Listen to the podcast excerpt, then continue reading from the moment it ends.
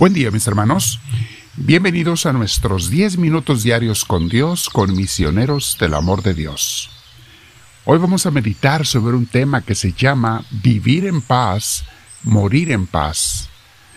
Y tiene como subtítulo la frase de San Agustín, la enseñanza tan sabia que nos dio hace mil, que es ya mil setecientos años casi, donde dice San Agustín en su libro de las confesiones, Fuimos creados para ti, Señor, y no estaremos felices hasta volver a estar en ti.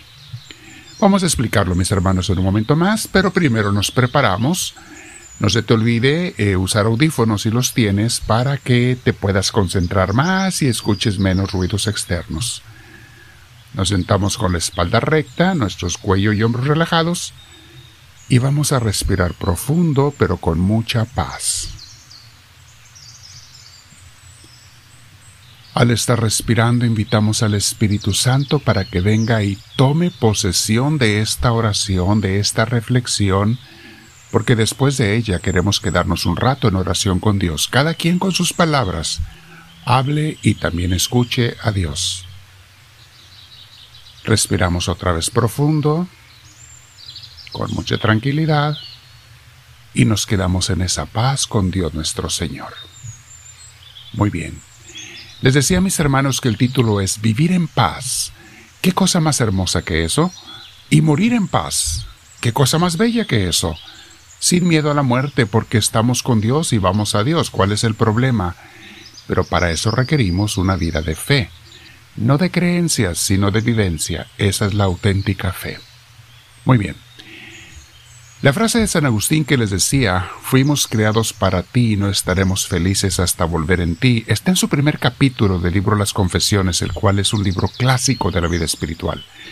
Lo encuentras en línea, está grabado en YouTube, lo encuentras en muchas formas digitales o en papel en librerías, lo puedes ordenar, en fin.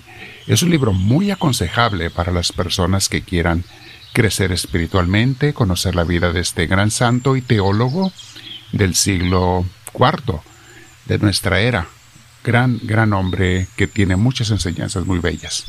Pero ¿por qué dice eso Agustín? Porque él era un hombre mundano, era un hombre eh, dado a los placeres del mundo, buscó la felicidad en mil formas y religiones, y se dio cuenta que solamente en Dios estaba la felicidad que necesitamos. Cuando encontró a Cristo, cuando se convirtió a la fe cristiana, descubrió por primera vez en su vida lo que era estar pleno y ser feliz. Yo seguido me encuentro, mis hermanos, con personas que sufren de ansiedad, especialmente en los tiempos modernos, ¿eh? jóvenes y adultos que sufren de ansiedad, depresión, preocupación constante. En varias décadas de ministerio he visto que, con excepción de las personas que tienen enfermedades psiquiátricas o somáticas, hormonales, etc., en la mayoría de los casos, si no es que en todos, la razón por la que la gente tiene esos problemas de depresión, ansiedad, ataques de pánico, etc., es por una falta de una relación real con Dios. No de que crean en Dios, no, sino de que tengan una relación real con Dios, con Cristo, nuestro Señor. Es una falta de vivir en el cómo y el para qué Dios nos creó. Tengo una frase que les quiero decir y se la subrayo abajo en los comentarios que están abajo. Eh, se las pongo en letras mayúsculas que dice así. Somos rebeldes que sufrimos las consecuencias de nuestras rebeldías y desobediencias y luego no entendemos por qué sufrimos. Porque hasta eso ingenuos somos caemos en nuestras propias trampas por la desobediencia y rebeldía como la nieva, y luego no entendemos por qué nuestra vida es un desastre, por qué no somos felices. Por poner otra analogía, somos como un auto, un carro que su inventor diseñó pues para ser un automóvil, con cuatro llantas, motor, transmisión, todo lo que lleva un automóvil, pero como tiene inteligencia, en este caso el automóvil, porque estamos haciendo una analogía con nosotros, de repente el automóvil decide que él no quiere ser auto, que él quiere ser avión. Y entonces, para poder volar, va y se tira a un barranco para, según él, volar Y cuando se estrella y se destroza en el fondo del barranco, no entiende por qué se estrelló. Si yo decidí que iba a ser avión, ¿por qué me estrellé? Eso pasa con todas las personas que quieren ser algo diferente a aquello para lo que Dios los hizo y como Dios los hizo. No estoy hablando de que Dios nos limite las opciones en la vida, nos da miles de opciones, pero siempre dentro de su plan, dentro del por qué y para qué nos creó Dios. Una relación real con Dios, mis hermanos, le da alegría a tu vida. Y yo te lo digo por experiencia personal. Esto es algo que les falta a las pobres personas que quieren echar a Dios fuera de su vida. Una relación con Dios le da propósito y sentido a tu vida. Esto te hace vivir con una dirección, un rumbo, un por qué y para qué vives, un por qué y para qué levantarte cada mañana. Hace que te levantes con gusto cuando tienes un rumbo, un por qué haces las cosas. Pero la gente que lo hace simplemente por un cheque, qué miseria de vida es esa. Luego sufren la tristeza y la desolación y la, sobre todo la desilusión.